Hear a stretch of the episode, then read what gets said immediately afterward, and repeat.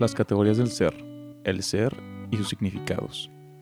A diferencia de los expertos en áreas específicas de la realidad y la vida, como lo hace un biólogo con las plantas y los animales, Aristóteles busca estudiar el ser en su totalidad dentro de nuestra realidad. Aquí regresamos a la importancia de conocer los conceptos básicos que mencionamos al inicio de este tema, la metafísica, en especial la definición que dimos del ser, sustancia compuesta de materia y de forma. Recordemos bien que la sustancia es las cosas que nos hacen ser lo que somos y no otra cosa, nuestra esencia, aquello que no varía de nosotros.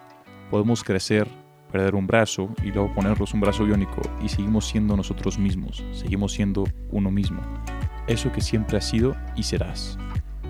Introducimos también en este concepto de las categorías del ser lo que conocemos como accidentes, todo aquello que no te cambia sustancialmente.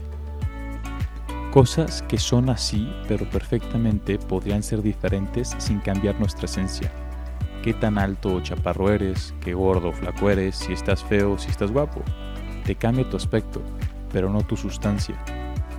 Les voy a pasar un pequeño listado de los accidentes que identifica Aristóteles. Aristóteles habla de la cualidad. Podríamos entenderlo como estar feo o estar guapo. De la cantidad. Pesas 80 kilos y tal vez mides 2 metros. De la relación. Eres un alumno ante un profesor o eres un hermano mayor, o eres un hijo, o eres un padre. Esa es tu relación. La acción, eres alumno, eres a lo que te dedicas. Si eres un deportista, pues el momento te dedicas al deporte, pero en ese momento eres un alumno. La pasión, te gusta el fútbol, es lo que te gusta. El lugar, estás en un salón de clases. En este momento estás en tu cuarto o en la sala de tu casa, ya que no podemos estar en la escuela. El tiempo, el momento en que estás, la edad que tienes, el tener o las posesiones, puedes estar escuchando este audio a partir de tu computadora o de un celular. Son cosas materiales que tenemos.